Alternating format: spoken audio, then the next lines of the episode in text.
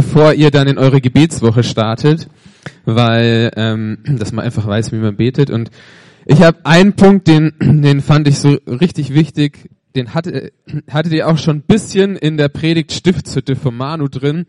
Ähm, Anbetung, was ist Anbetung, wie funktioniert Anbetung? Und das wollen wir uns heute auch noch mal ein bisschen anschauen. Ich weiß nicht, ob es dir auch manchmal so geht, du liest einen Bibeltext und du hast den Bibeltext schon tausendmal gelesen und du weißt ganz genau, um was es geht. Du hast wahrscheinlich schon drei Predigten oder mehr Predigten über diesen Bibeltext gehört. Du weißt also wirklich genau, um was es in diesem Bibeltext geht und der spricht dich einfach nicht an. Also es ist einfach so eine Geschichte, über die du drüber liest. Und irgendwann so gibt es so einen Tag, da liest du diesen Text wieder und es macht plötzlich Bäm und dieser Text springt dich an aus der Bibel und, und spricht dich an und ähm, ja, so war's auch bei mir mit diesem Text, den ich euch heute mal mitgebracht habe. Es steht in Lukas 7, Vers 36 bis 50 und ich, ich habe sie euch mal ein paar Verse immer nur, damit man es auch lesen kann, damit ihr seht, falls ich mich verlese, äh, mitgebracht. Gut, ein Pharisäer hatte Jesus zu sich zum Essen eingeladen. Und Jesus war gekommen und hatte sich zu Tisch gelegt. In jener Stadt lebte eine Frau, die für ihren unmoralischen Lebenswandel bekannt war. Als sie erfuhr, dass Jesus im Haus des Pharisäers zu Gast war, nahm sie ein Alabastergefäß voll Salböl und ging dorthin. Sie trat von hinten an das Fußende des Polsters, auf dem Jesus Platz genommen hatte, und brach in Wein aus. Dabei fielen ihre Tränen auf seine Füße. Da trocknete sie ihm die Füße mit ihrem Haar, küsste sie und salbte sie mit dem Öl. Als der Pharisäer, der Jesus eingeladen hatte, das sah, dachte er, wenn dieser Mann wirklich ein Prophet wäre, würde er die Frau kennen, von der er sich da berühren lässt. Er wüsste, was für eine sündige Person das ist. Er wandte sich, da wandte sich Jesus zu ihm. Simon sagte er, ich habe dir etwas zu sagen. Simon erwiderte, Meister, bitte sprich. Zwei Männer hatten Schulden bei einem Geldverleiher, begann Jesus. Der eine schuldete ihm 500 Denare, der andere 50. Keiner der beiden konnte seine Schulden bezahlen. Da erließ er sie ihnen. Was meinst du? Welche von den beiden wird ihm gegenüber wohl größere Dankbarkeit empfinden? Simon antwortete, ich nehme an, der, dem er die größere Schuld erlassen hat. Richtig, erwiderte Jesus. Dann wies er auf die Frau und sagte zu Simon, siehst du diese Frau? Ich bin in dein Haus gekommen und du hast mir kein Wasser für meine Füße gereicht. Sie aber hat meine Füße mit ihren Tränen benetzt und mit ihrem Haar getrocknet. Du hast mir keinen Kuss zur Begrüßung gegeben. Sie aber hat, seitdem ich hier bin, nicht aufgehört, meine Füße zu küssen. Du hast meinen Kopf nicht einmal mit gewöhnlichem Öl gesalbt. Sie aber hat meine Füße mit kostbarem Salböl gesalbt. Ich kann dir sagen, woher das kommt. Ihre vielen Sünden sind ihr vergeben worden. Darum hat sie mehr, mir viel Liebe erwiesen. Wem aber wenig vergeben wird, der liebt auch wenig. Und zu der Frau sagte Jesus, deine Sünden sind dir vergeben. Die anderen Gäste fragten sich, wer ist dieser Mann, dass er sogar Sünden vergibt? Jesus aber sagte zu der Frau, dein Glauben hat dich gerettet, geh in Frieden. Und wenn ich so einen Text ähm, lese, dann ist Berufskrankheit, dann setze ich mich mehr aus, mit dem Text auseinander. Und ich habe festgestellt, dieser Text steht in allen vier Evangelien, also mehr oder weniger in Matthäus, in Markus, in Lukas und in Johannes. Und ähm, ein bisschen unterschiedlich. Also zum Beispiel bei, bei Matthäus und Markus steht, dass es der äh, Simon ein, ein Leprakranke war, der geheilt worden war, bei dem Jesus eingekehrt ist. Bei Lukas steht, dass es Simon ein Pharisäer war. Also kann, kann man wahrscheinlich davon ausgehen, dass es ein ähm, Pharisäer war, der wohl an Lepra erkrankt hat, war, der eine Begegnung mit Jesus hatte und geheilt wurde. Ähm, bei Matthäus, Markus und Johannes salbt sie den Kopf, bei Lukas die Füße, ähm, und bei, in zwei Evangelien steht sogar noch genau der Preis, wie viel dieses Halböl gekostet hat, bei den anderen nicht. Also es sind minimale Unterschiede, aber es überrascht mich jetzt auch nicht. Also wenn du mal einen Polizisten fragst, der regelmäßig Zeugenaussagen aufnehmen muss, dann wird er dir auch genau das sagen, dass, die, dass jeder was anderes erzählt, obwohl sie alle das Gleiche gesehen haben. Also es ist immer ein bisschen unterschiedlich. Aber wenn man all diese Geschichten anschaut, zusammengefasst kann man sagen, es ist eine Frau, die wohin gegangen ist, wo sie nicht wirklich vielleicht hingehört hat, was gemacht hat, was sie nicht hätte tun sollen. Und alle waren sich einig, das, was sie gemacht hat, war viel zu viel und sie ist verrückt. Und irgendwie hat mich aber die Geschichte aus Lukas am meisten angesprochen. Die, die hat mich irgendwie, die hat mich gepackt und dann habe ich mir sie einfach mal angeschaut. Und die Geschichte, sie sind im Haus eines Pharisäers. Der Pharisäer, die Pharisäer waren jetzt nicht unbedingt die Menschen, die dafür bekannt waren, dass sie Jesus irgendwie positiv gegenüberstanden. Irgendwie, sie waren immer kritisch und wie gesagt, ich glaube aber, dass dieser Mann eine Begegnung mit Jesus hatte, dass Jesus ihn geheilt hat. Und er hat Jesus zu sich in sein Haus eingeladen und sagt, Jesus, und, und, und diskutiert mit ihm. Und er hat einen gewissen Respekt, was man auch daran sieht, dass als Jesus ihm sagt, komm mal her, ich möchte dir was erzählen, sagt er, ja, Meister, sprich. Also er hat einen gewissen Respekt, er begegnet Jesus mit diesem Wort Meister, was für ein Pharisäer eigentlich was Besonderes ist, dass er hier Jesus als Lehrer oder als Meister überhaupt anerkennt.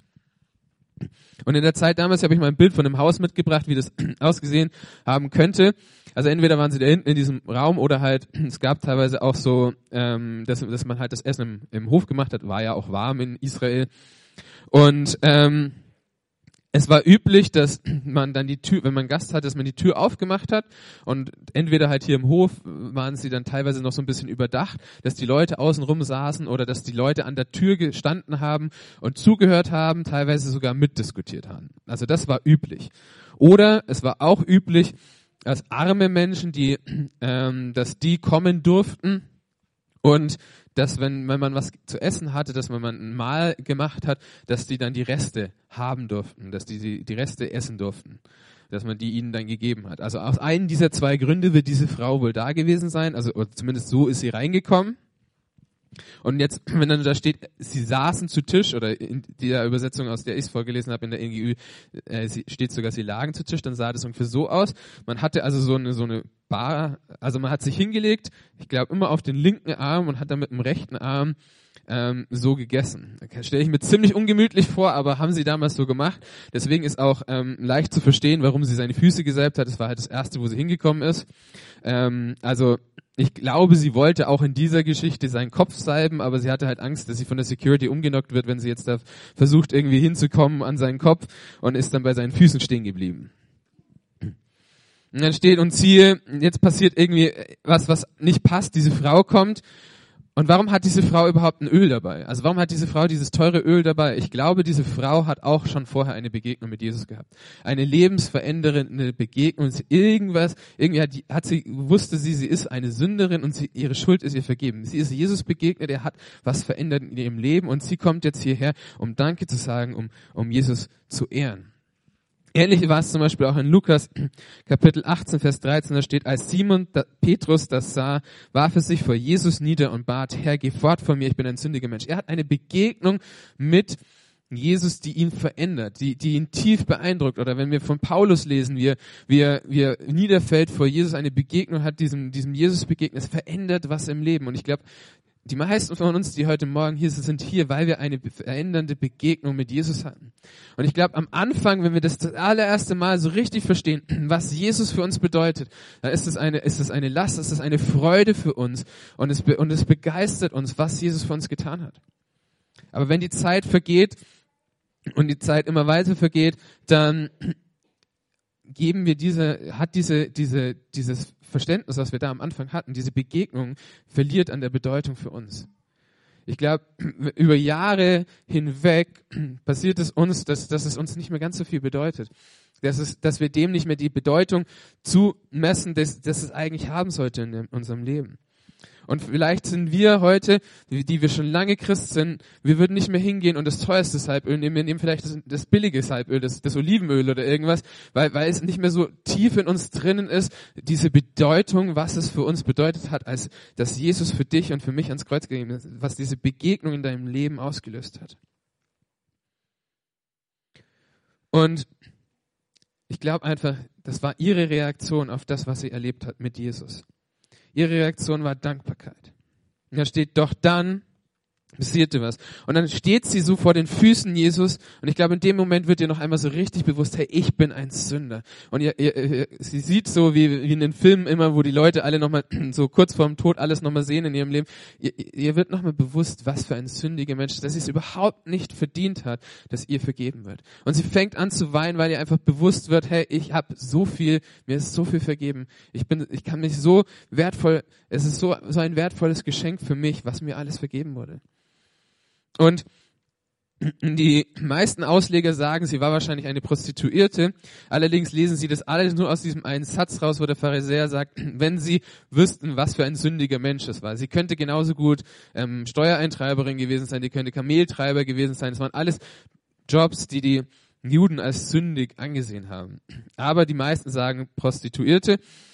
Kann man, kann man jetzt dann halt, kann man sich raussuchen, würde ich jetzt mal sagen. Ist, ist nicht eindeutig, aber vermutlich war sie eine Prostituierte. Interessant ist auch, dass in der Kirchengeschichte sich dann aus dieser Stelle und aus der Stelle in Johannes, wo die Frau benannt wird als Maria Magdalena, also in der Kirchengeschichte hat sich daraus dann das Gerücht äh, ist das Gerücht entstanden, dass Maria Magdalena eine Prostituierte war, was nirgendwo in der Bibel überhaupt irgendwie steht. Man setzt einfach zwei Bibelstellen in Verbindung miteinander und daraus entsteht ein Gerücht. Also mit Gerüchten sollte man immer vorsichtig sein. Man weiß nicht, wo die herkommen. Und was mir hier auch einfach nochmal bewusst geworden ist und was ihr, glaube ich, auch bewusst geworden ist, es gibt keine Sünde, die groß genug ist, um dich zu trennen von Gott. Es gibt nichts, was du getan haben könntest in deinem Leben, was Gott nicht vergeben kann und wo Gott nicht mit dir durcharbeiten kann und wo Gott nicht mit dir rangehen kann und was Gott nicht in Ordnung bringen kann. Und dann kommt es zum, zum riesengroßen Skandal. Ihre, sie sieht ihre Tränen, sie sieht die Füße sind nass und man hatte, man ist, also man hat sich normalerweise, bevor man irgendwo hingeht, gewaschen und ist aber dann natürlich nochmal über die staubigen Straßen, entweder barfuß oder mit offenen Sandalen. Also ihre, seine Füße waren dreckig und wenn da so ein Tropfen drauf kommt, das siehst du richtig. Also ich weiß nicht, ob du das kennst, wenn du so richtig staubige Hände hast und dann fällt das Wasser drauf, du siehst das einfach ganz genau, wie dreckig deine Hand ist. Vorher hast du es vielleicht nicht gesehen, aber spätestens dann siehst du. Und sie hat ein schlechtes Gewissen und sie macht entweder ihr Kopftuch auf oder ihre, ihre Haare sogar auf. Und wenn du mit offenen Haaren ohne Kopftuch rumgelaufen bist, dann warst du in den Augen der Pharisäer auf jeden Fall eine Prostituierte. Also das war quasi das, das Merkmal schlechthin. Du, du versuchst ja alle Männer zu, zu locken. Ähm, offene Haare ging gar nicht, ja. Also wie dann irgendwann später Röcke bis hier runter, weil man könnte ja hier unten sehen, dann waren es die Waden und so und dann wurden die Röcke immer kürzer und irgendwann sollte man noch darüber diskutieren, ob es noch Röcke sind oder Gürtel, aber ähm, das war damals so das, was gar nicht ging. Also offene Haare ging einfach gar nicht ein Riesenskandal und dann fängt sie auch noch an mit ihren Haaren, fängt sie an, ihn zu berühren. Und sie küsst noch seine Füße. Jetzt, in, in unserer Kultur klingt es vielleicht einfach komisch, dass jemand die Füße küsst. Das ist einfach komisch, aber wir denken uns nicht so viel dabei. Aber es gibt andere Kulturen, da bedeutet das was ganz anderes. Also zum Beispiel in Thailand, wenn ich jetzt dem Fuß so auf dich zeige, ist das eine Beleidigung. Es ist wie, als würde ich ihr den Stinkefinger zeigen, weil es das Tiefste vom Körper ist und der Kopf ist das Höchste, ist das eine Beleidigung. Und in dieser Kultur ist, wenn du die Füße küsst, bedeutet es einfach tiefste Unterwerfung. Also wirklich tief. Das ist nicht nur einfach komisch, sondern es ist tiefste Unterwerfung, was sie da macht. Aber in den Augen des Pharisäers ist es so, dass sie einfach unrein ist. Und in dem Moment, wo sie Jesus berührt, wird er unrein. Und die sitzen jetzt also alle am Tisch und in dem Moment, wenn er dann weiter ist, werden alle an diesem Tisch unrein. Also es ist ein Riesenskandal. Und dann setzt sie noch einen drauf. Sie nimmt ein teures Seilbild. Ich habe, da steht 300 Dinare. Also Dinar ist ungefähr ein ja, jetzt ist schon das Geheimnis verraten, wie teuer es war, aber ähm, 300 Dinare ist ungefähr, also ein Dinar ist ein Tageslohn dann habe ich mal geschaut, was verdient so der Durchschnittsdeutsche im Monat. Ähm, dann habe ich das mal hochgerechnet aufs Jahr, dann also äh, und dann mal 350. Also äh, so, dass es auf die Tage runtergerechnet ist und dann habe ich das mit Steuerklasse 4 mal durch einen, ähm, durch Rechner gerechnet und so und es kommt am Ende ungefähr 24.000 raus, was so dieses Parfüm wohl gekostet hat. Da habe ich natürlich mal geguckt, war neugierig, was kostet denn heutzutage ein teures Parfüm. Das allerteuerste Parfüm, was ich gefunden habe, waren 215.000. Allerdings ähm, muss man auch sagen, das liegt wahrscheinlich eher daran, dass die Flasche aus Weißgold ist und nicht so an dem Parfüm. Sonst das nächst sinnvoll teure Parfüm ist so 6800. Kannst du ungefähr dreieinhalb solche Flaschen Parfüm kaufen und Jesus über die Füße gießen. Also es war schon echt ein teures Parfüm, was sie da hatte. Und niemand hat sie gezwungen. Niemand hat gesagt, du musst als Dank für dafür, dass dir die Sünden vergeben sind, musst du jetzt hingehen und musst irgendwas tun. Sie wollte Jesus Ehre erweisen. Es war ihre Reaktion auf das, was Jesus in ihrem Leben gemacht hat. Und das Interessante ist, in dem Moment wird aus dem, dem Gestank ihrer Sünden wird ein Wohlgeruch. Sie, ihr wird vergeben und es wird ein Wohlgeruch in, kommt in diesen Raum. Und da kommt in der Geschichte, kommt ein kleiner Einschub. Jesus erzählt eine Geschichte. Wenn dir viel Schuld vergeben wird, dann hast du viel Grund, dankbar zu sein. Und sagt dem Pharisäer so ein bisschen so, du hast ja sowieso keine Sünde, die man dir vergeben kann, also hast du auch keinen Grund, dankbar zu sein. Und sagt so, Dankbarkeit ist der Antrieb dafür, für Anbetung. Und dann stellt er einen Vergleich auf zwischen der Sünderin und dem heiligen Profi. Und er sagt, du weißt eigentlich, wie es geht? Erster Fehler. Wenn man irgendwo hinkommt, wie gesagt, staubige Füße, dann bietet der Diener, also Mann, ist es natürlich unter deine Würde, das selber zu machen, aber dein Diener bietet deinem Gast Wasser an, damit er seine Füße waschen kann, damit er nicht mit dreckigen Füßen, äh, Füßen auf dein Polster geht. Und das ist ungefähr so, wie wenn du heutzutage jemanden nichts zu trinken anbietest, wenn er dein Gast ist. Es gehört sich einfach. Also es steht nirgendwo, es gibt nirgendwo ein Gesetz in Deutschland, das sagt, du musst jemandem was zu trinken anbieten, wenn er zu dir kommt. Genauso wenig war es ein Gesetz zu sagen, hey, ich, ich muss dem Wasser geben für die Füße, aber es hat sich einfach gehört, dass man Wasser anbot und sich die Füße zu waschen. Und sie benetzt seine Füße mit den Tränen und wischt es auch noch ab. Dann sagt er, du hast mir keinen Bruderkuss gegeben. Das war damals einfach üblich, wenn jemand kommt, wenn du ihn magst, wenn du ihn respektierst, wenn du freundschaftlich bist, dass man einen Kuss auf die Wange gegeben hat. Das hat einfach dazugehört. Das hat er nicht gemacht. Also irgendwie hat er ihn respektiert, aber irgendwie war es auch noch so ein bisschen irgendwie so, er hat nicht das gemacht, was man eigentlich machen sollte. Und dann sagt er, schau, sie nimmt das teure Öl, du hast nicht mal das billige Olivenöl aus deiner Küche genommen, um mir die Füße zu, äh, den Kopf zu salben, sie macht das mit meinen Füßen, mit dem teuren. Und sagt, diese Sünderin, die du so verachtest, die in deinen Augen so schlecht ist, hat alles richtig gemacht. Und du als heiliger Profi, du weißt eigentlich, wie es geht. Du hältst, versuchst all diese Gesetze zu halten. Du versuchst über, über dein Tun irgendwas Gutes zu tun, aber du hast, es hat nicht gereicht. Du hast, äh, das, was, was eigentlich wichtig war, hast du verpasst. Und dann stellst du gegenüber die Liebe und das Gesetz, dass das, was wir tun, uns niemals ausreichen wird, dass wir in den Himmel kommen. Es wird niemals ausreichen, gute Menschen zu sein. Hey, wir sollen gute Menschen sein. Bitte versteh mich nicht falsch. Du kannst jetzt nicht hier rausgehen und sagen, es geht bei Gott nur um die Liebe und er hat mich lieb und ich kann machen, was ich will. Nein, es, als unsere Reaktion auf Gottes Liebe sollte sein, dass wir gute Menschen sind, dass wir Gutes tun. Aber es geht erstmal um die Liebe. Darum, dass wir annehmen, was Jesus für uns getan hat und nicht, dass wir versuchen, irgendwas Gutes zu tun.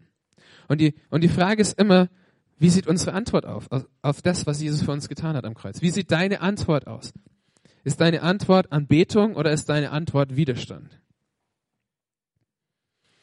Kommen wir mal wieder zurück zu dem Thema Anbetung. Was hat das jetzt mit mir zu tun? Ich habe ein paar Punkte, wo ich sage, was habe ich daraus gelernt aus dieser Geschichte?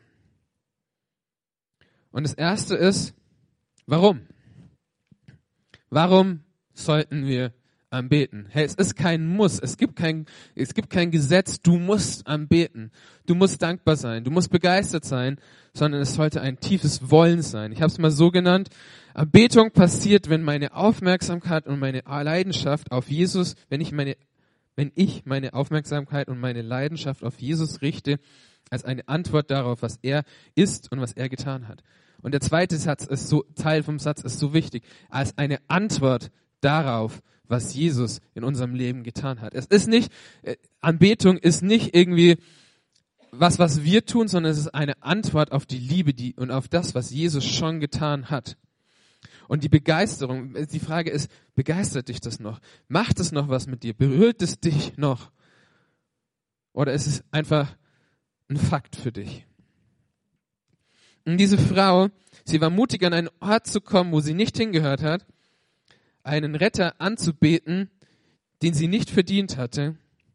Und es war ihr egal, was die Menschen um sie herum gedacht haben. Sie war da, um ihren Retter anzubeten und ihm Ehre zu erweisen. Die nächste Frage ist, wo müssen wir anbeten? Und die Bibel ist klar, dass als Jesus auferstanden ist, der Heilige Geist gekommen ist. Und die Bibel spricht davon in einigen Bibelständen, dass wir ein Tempel des Heiligen Geistes sind. Hey, wir müssen nicht in die Kirche gehen und Lobpreis sollte nicht am Sonntag nur, sollte nicht nur am Sonntag stattfinden. Wie schön wäre es, wenn unser Lobpreis da beginnt, wo die Lieder am Sonntag aufhören. Wie wäre es, wenn wir, wenn wir, wenn unser Lobpreis die ganze Woche geht unsere Anbetung die ganze Woche ist und wir am Sonntag sie einfach nur kurz zu Hause unterbrechen, um mit den anderen in der Gemeinde zu anbeten und danach wieder nach Hause gehen und weiter selber zu Hause anbeten. Es geht um einen Lebensstil der Anbetung und nicht nur um einen Ort, wo wir hingehen, um mal Opfer zu bringen, um Anbetung zu bringen, sondern es geht darum, dass unser Leben das widerspiegelt, was da steht, dass wir ein Tempel des Heiligen Geistes sind, dass wir ein Ort sind, wo wir Anbetung bringen zu unserem Gott.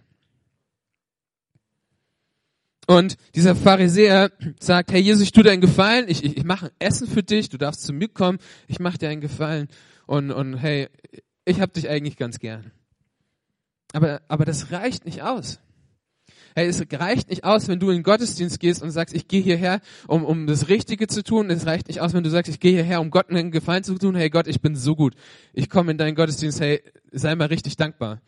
Sondern Gott hat für uns getan und wir dürfen dankbar sein, dass er sagt in seinem Wort, da wo zwei oder drei zusammen sind, da bin ich mitten unter ihnen. Und das ist, der Grund, warum wir in den Gottesdienst gehen sollen, weil er sagt, ich bin hier und ich will dir begegnen und dass wir sagen, hey, ich bin so dankbar, dass ich dir begegnen darf. Nicht, weil ich Gott einen Gefallen tue. Du brauchst Gott keinen Gefallen zu tun.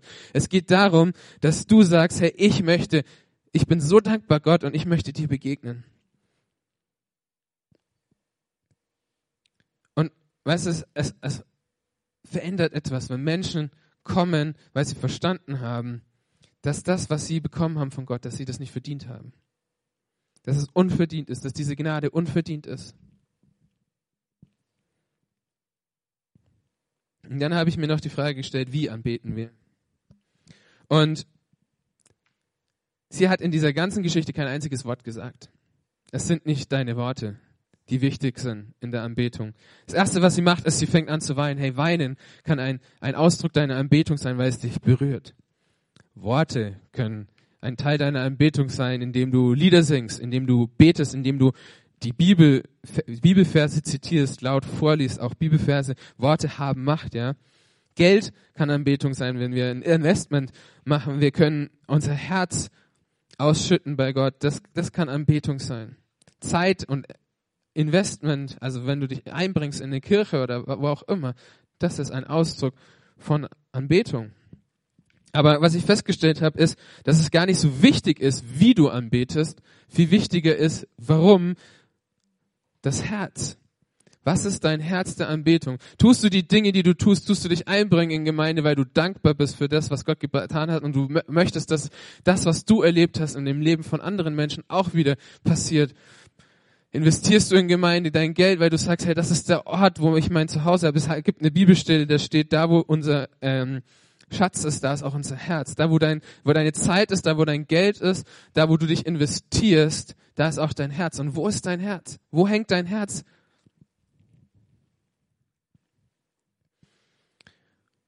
Und das Interessante hier an dieser Geschichte ist,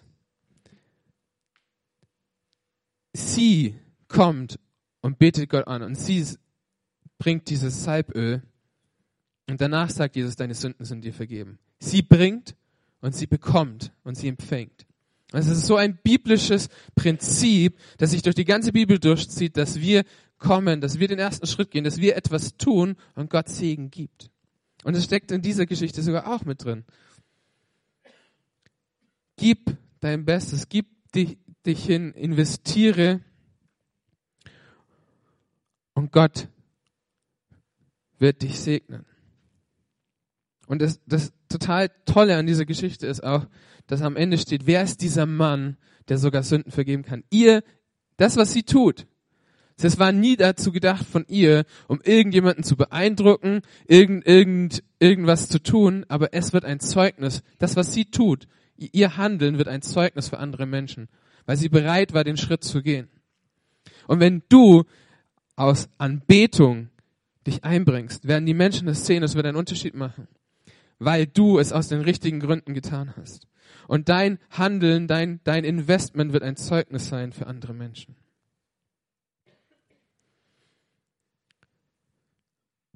Und ich habe noch einen kleinen Gedanken, den möchte ich noch hinten anhängen.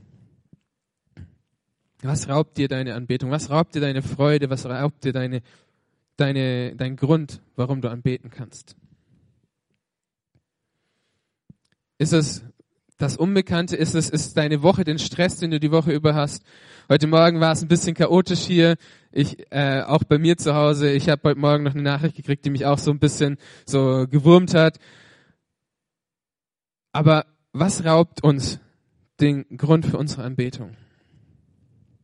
Und ich kann dir eins sagen, egal was passiert, Manchmal, manchmal fällt es uns schwer zu beten. Ich, ähm, mein Vertrag in der Alpkirche läuft im, im März aus und ich bin jetzt auf Arbeitssuche gerade und ähm, es ist frustrierend, keine Frage.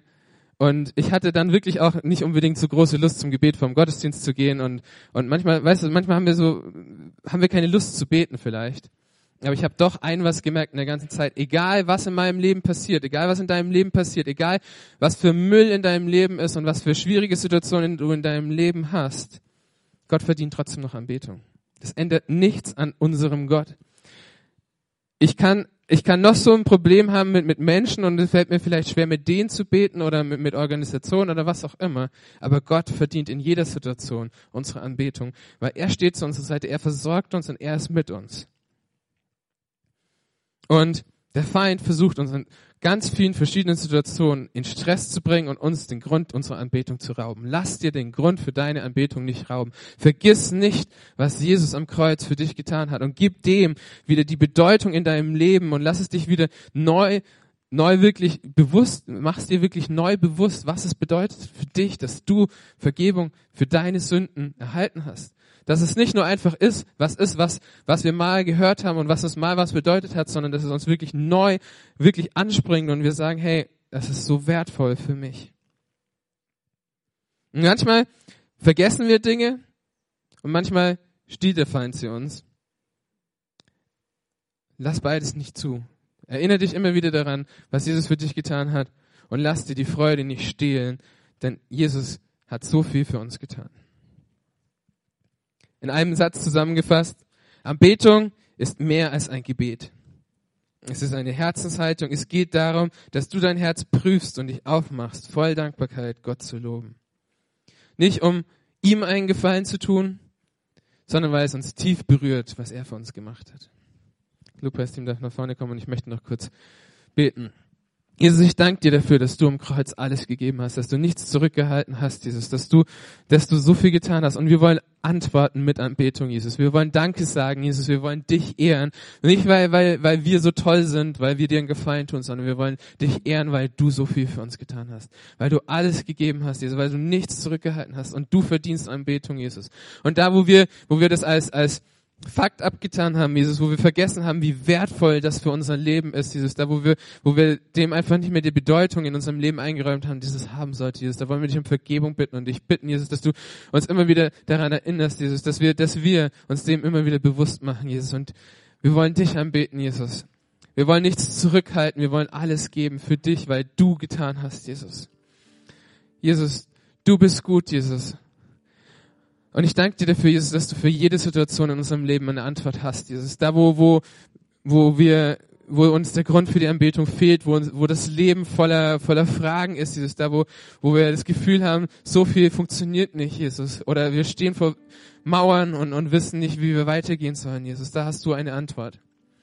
Da meinst du meinst du es gut mit uns, Jesus. Und da wollen wir dich trotzdem anbeten, Jesus. Wir wollen unseren Blick noch weiterheben, über die Mauern rüberschauen auf dich, Jesus, weil dir unsere Anbetung gebührt, Jesus, weil du ein guter Gott bist, weil du, weil wir uns auf diese Versprechen stellen wollen, dass du es gut mit uns meinst und dass du uns nicht zu viel auflastest, Jesus. Wir wollen deinem Wort vertrauen und dich anbeten. Jesus, dir gebührt Anbetung. Amen.